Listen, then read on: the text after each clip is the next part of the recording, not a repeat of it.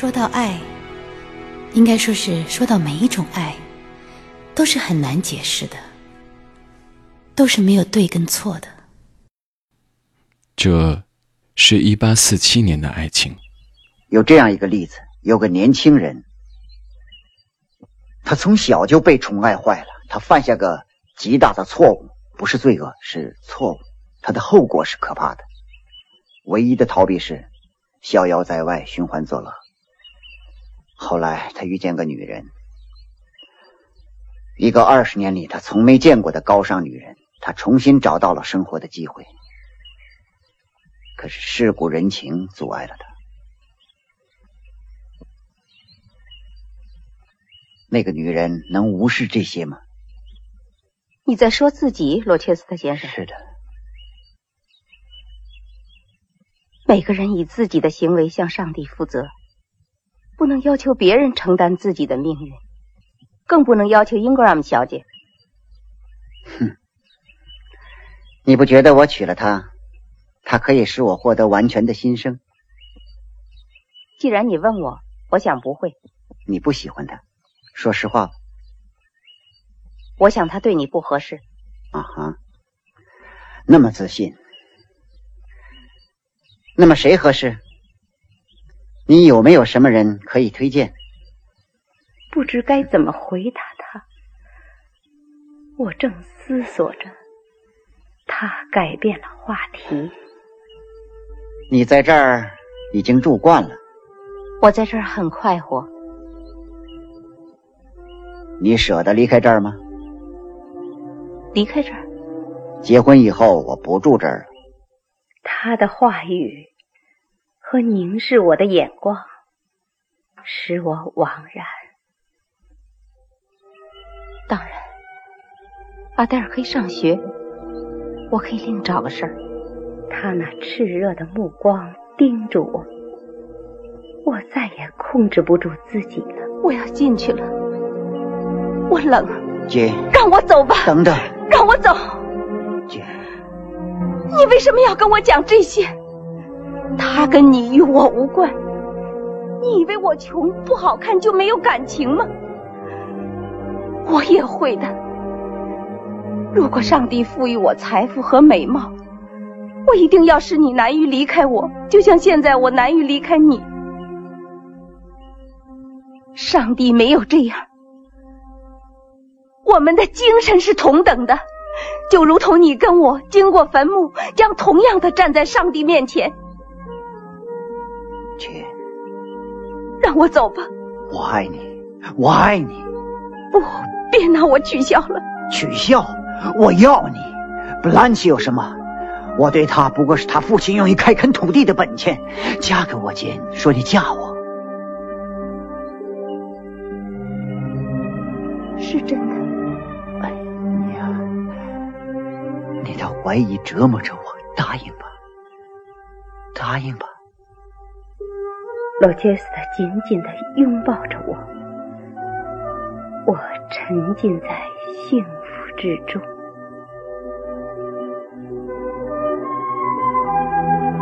上帝这么说，别让任何人干扰我，他是我的，我的。故事的结尾，Charlotte Bronte。给 Jane 安排了一种他认为非常理想化的美好生活，那就是拥有尊严，并且拥有爱。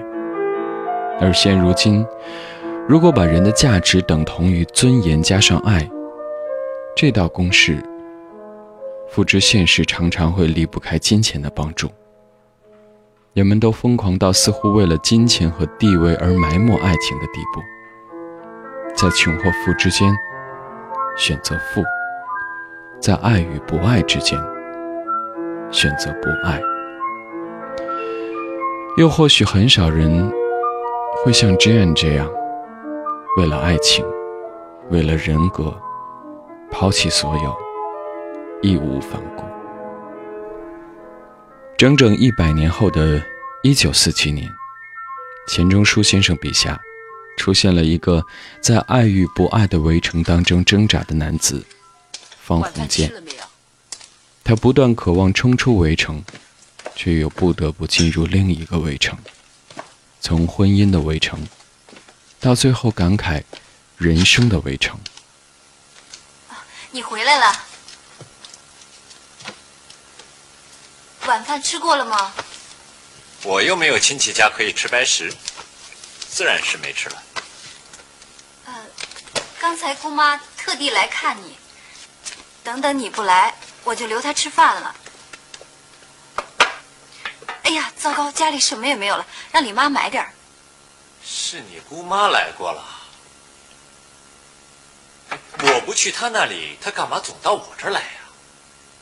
你姑妈来了，丈夫挨饿。是应该的。告诉李妈，什么也不要买，我不吃。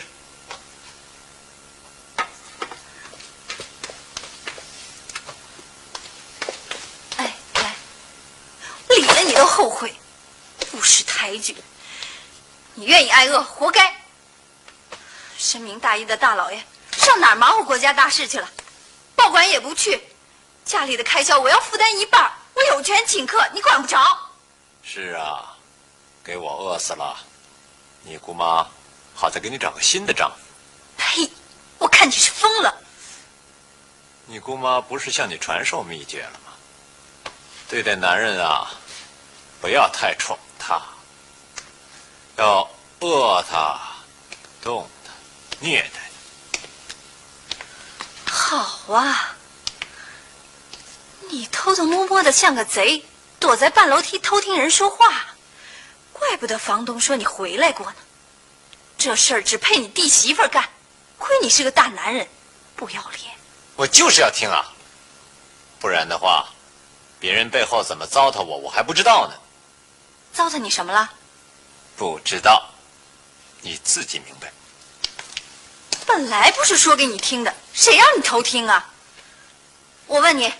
姑妈要在工厂给你找个职位，你偷听到没有？谁让她下起劲呢？我告诉你，我方鸿渐就是要饭，也要不到他的头上。他养了你和包贝这两条狗，还不够。你告诉他，我方鸿渐是什么本事也没有，脾气不小。资本家的走狗，我是不做的。姑妈那句话一个字儿都没错呀，人家倒可怜你呀，你不要饭碗，饭碗不会发霉。好啊，你去靠你父亲找出路吧。我告诉你，不稀奇。我告诉你，有本事自己找。我谁也不靠。赵新梅，我已经打电报给他了，转运公司我也联系好了。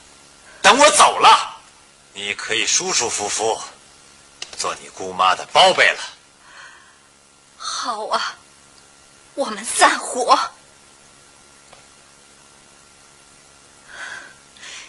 你不好好想一想，去年你跟着他到内地，内地的事丢了；今年你靠着他到上海，上海的事又丢了。现在你又到内地投奔他，你想想，你不是他的走狗是什么？你不但没有本事，你连志气都没有。别再跟我谈什么气节！我告诉你，你小心点儿。别讨了你那位朋友的厌，一脚把你踢出来。那时候你还有什么脸见人？你打我！生活好像故意在跟他作对，老是与他自己的想法背道而驰。他不想结婚，但父亲却塞给他一个老婆，却也因祸得福，有出国留学的机会。他不想得到什么学位，在父亲和岳父的催促下，才买了一个假文凭充数。他不爱对自己一片痴情的苏文纨，却爱上了温柔伶俐的唐晓芙。眼看就成了，却因为误会而分了手。到了三里大学，他不愿意在履历表上添上假学历，以求心理上的平衡，却同样受到时。克莱登大学博士的外文系主任韩学玉的排挤。他害怕自己爱上孙小姐却糊里糊涂的答应了与孙柔嘉的婚事。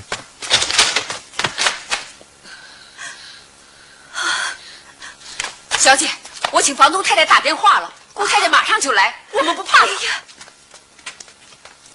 好好好好好好别吵了别吵了。他来了，我走，好像好像是我欺负你们。好好好，等他走了，我再回来。我先走了。你这个懦夫，我浪费，我再不要看到你。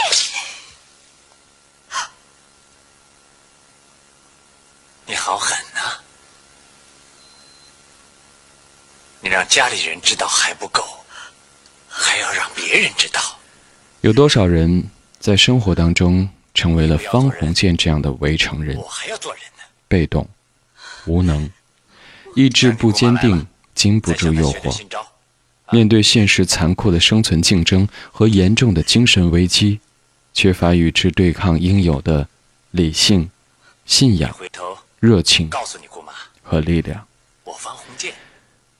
但似乎他们还保有一点点自知之明，你保持一点点做人的尊严。一九九二年。在《围城》这部作品刊发四十五年之后，世间男女似乎已经习惯了只爱一点点的爱情方式。怎么回事？方言跟钱康说他不干了，我也不知道怎么回事，你帮我找找他去吧。但是方言与杜梅却经历了从相识、相爱、相斥、相离、相信，到最后再次相聚的故事。你别说，这药还真灵。你得赶紧住医院。这种病一犯就会失去控制能力。你应该跟杜梅说。然后呢？让他陪我到死。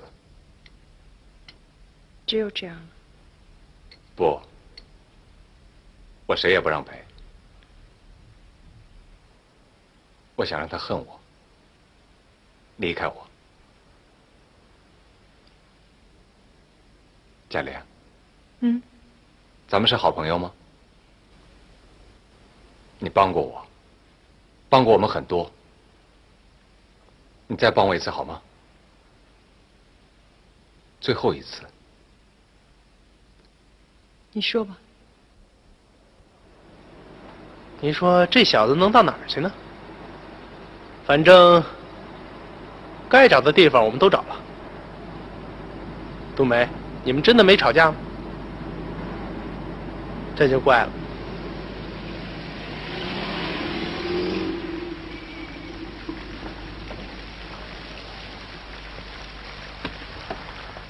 谢谢。哎，冬梅，我在停车场等你啊。好。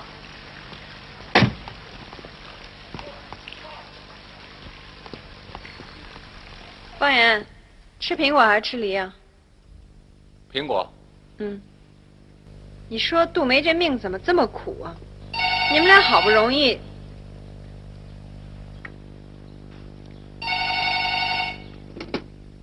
喂，喂，哎，是他，喂，喂，喂，哎，杜梅啊，对，是我，在哪儿呢？啊，我在大厅呢。大厅？啊，就在楼下呢。啊，对，方言在你那儿吗？方言，他没在呀。哦，是吗嗯，你怎么了？我我没怎么样，就是有点不舒服。哦，好吧，那就这样吧。嗯，再见啊。再见。我怎么直抖啊？你还得抖。啊。他这就上来。你想啊，他这么急着找我，你为什么不问问原因？他就在楼底下，你心里没鬼，你为什么不请他上来？你身体不舒服，他为什么不能上来看看你？你走，快点，别磨蹭。哎呀，现在已经来不及了。我现在出去正撞上他，那不一样吗？还不如等他来呢。那他来了，我怎么办呢？你表现的心越虚越好。哎，那可是这……哎呀，别说了，你现在尽力无间，剩下的话待会儿再说。方言，这不行。走。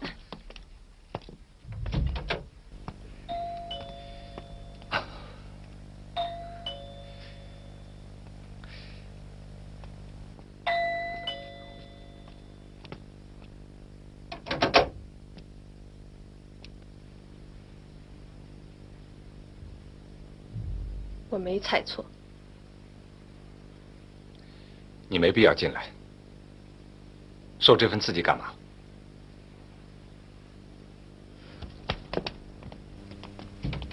你就不想解释一下吗？都这样了，还用解释吗？我觉得什么事情都应该适可而止。无耻！你瞧你那无耻的样子。贾玲呢？她不想见你。他不想见我，你算他什么？事情到这步了，你应该有点印象。请你冷静点，别在这瞎折腾。你无法干涉我的选择。下流的东西！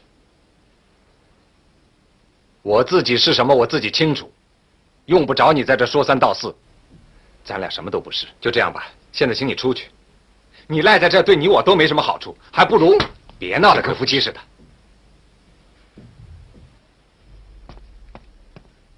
贾玲，你给我出来！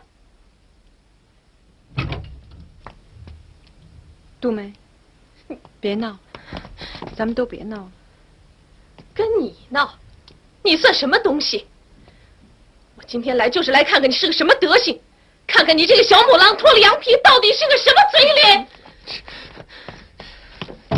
你用不着对他尖牙利齿的，我是我的主意，我强迫的他，有什么话你对我说就完了。你别说人家，心疼了你，我就骂，我骂死他！贾玲，你去！你混蛋！你给我滚！滚！我真后悔那天没一刀杀死你。现在也不晚，刀就在那儿。真像一场梦。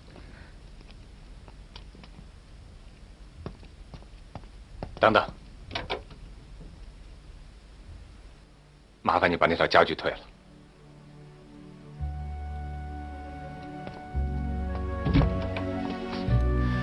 王寿说：“杜梅就像是一件兵器，一柄关羽关老爷手中的那种极为华丽、锋利无比的大刀。但是这把刀，最后也没有能够抵过死的沉重。死亡会是一个重重的砝码。”因为死亡，就意味着失去一切，永远的失去，让一切不美好的，连同那些美好的事物，瞬间化为乌有。在故事当中，死的是方言，可生不如死的，却是杜梅。杜梅的失去是彻彻底底、完完全全，不仅奢望再也没有可能被满足。甚至连一个活口也没落下。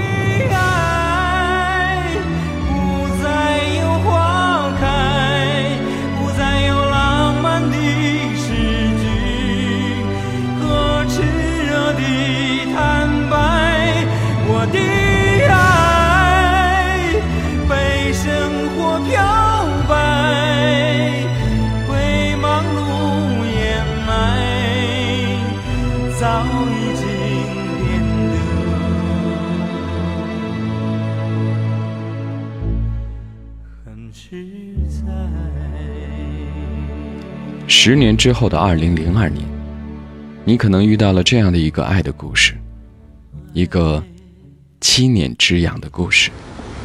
他们都叫我小慧。其实我已经很知足了，能跟建斌在一起生活了七年。我一直以为自己会是一个贤妻良母。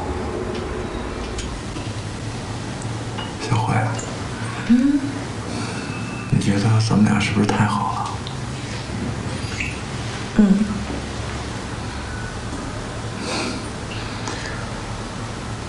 我老有一种乐极生悲的感觉。我觉得人一辈子的爱就那么多，就像花钱似的，有人匀着使能使一辈子，平平淡淡的。咱们俩好像有点太挥霍了。好像一下子就都要使完了。嗯，你呀，你就爱胡思乱想。我给你出道题吧。嗯，你说。一个甘蔗，一头是甜的，一头是苦的，吃哪头？我先吃苦的，我把甜的留在最后吃。那就说明你是一个悲观主义者，对前途没什么信心。那您？我当然吃甜的那头了。那我是甜的还是苦的？你呀，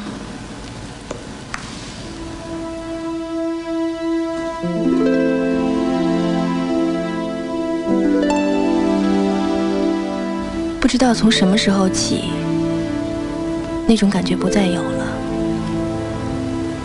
我们都已经习惯了眼前这种生活。在我已经二十七岁的时候，我开始怀疑，还会再有怦然心动的感觉吗？七年，七年了，还会有爱情吗？爱情不仅仅应该包括新鲜、刺激，还应该包括平淡、失落。爱情当中会有春天。同样也会有冬天，在这个冬天，有着别人形形色色的爱情从身边似雪花一般飘过，也会有着建斌由于爱情而撒出的善意的谎，同样，也会有因为小慧心中还爱着建斌而不至于出轨的刻刻相守。他看我干嘛？我知道他没睡，像一堵墙似的躺在那儿。简斌，你睡了吗？嗯。你还记得咱们在学校第一次出去是什么时候吗？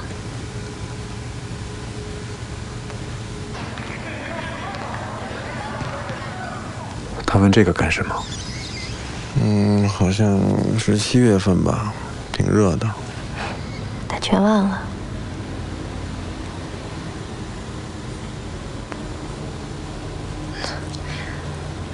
我也记不清了。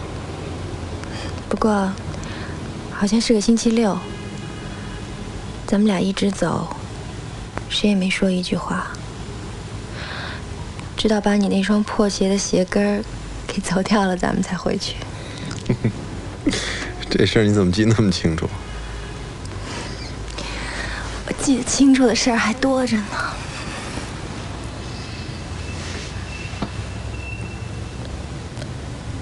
一晃就是七年多了。回顾就是为了告别，为过去伤感。看来是要向我摊牌，掀开人生新的一页。气人，这样的尝试我做过无数次。我总是想回忆过去，看看现在，真是不堪入目。为什么到最后，他总是撅着个屁股对着我？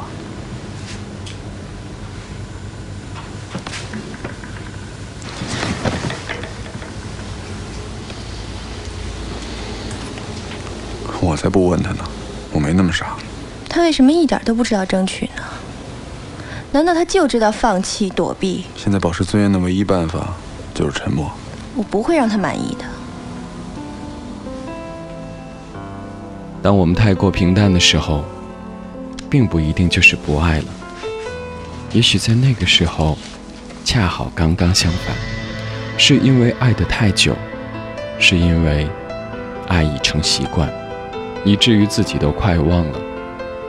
是爱得太深，是爱的超越了心灵和意识，是爱成为了一种本能，以至于自己都忽视了。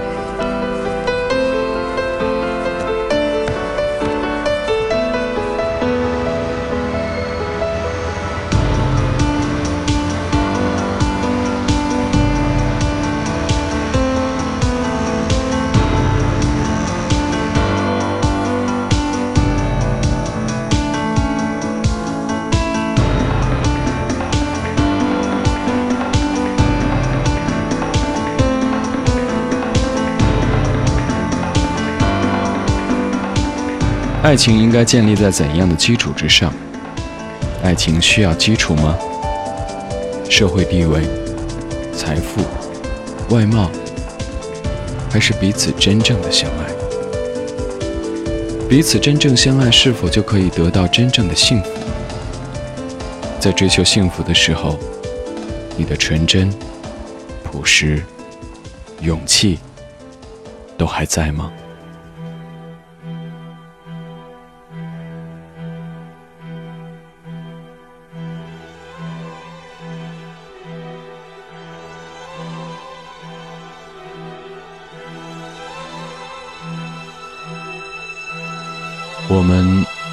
寻找爱，我们寻找的又是哪一种爱呢？我们在爱中扮演了怎样的角色？我们付出、获得，我们甜蜜无比，伤痕累累，我们越来越懂爱，或者我们越来越怕爱。枯れ果ちる夕暮れは来る日の寒さを物語雨に壊れたベンチには愛をささやく歌もない。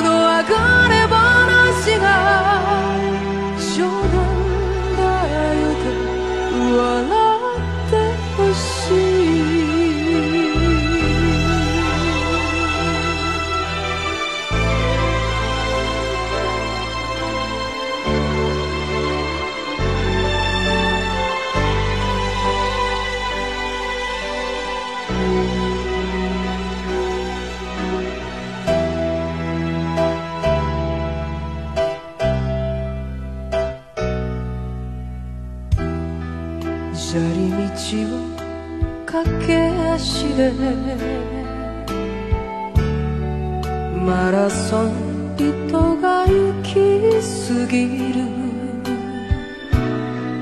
まるで忘却望むように止まる私を誘っている。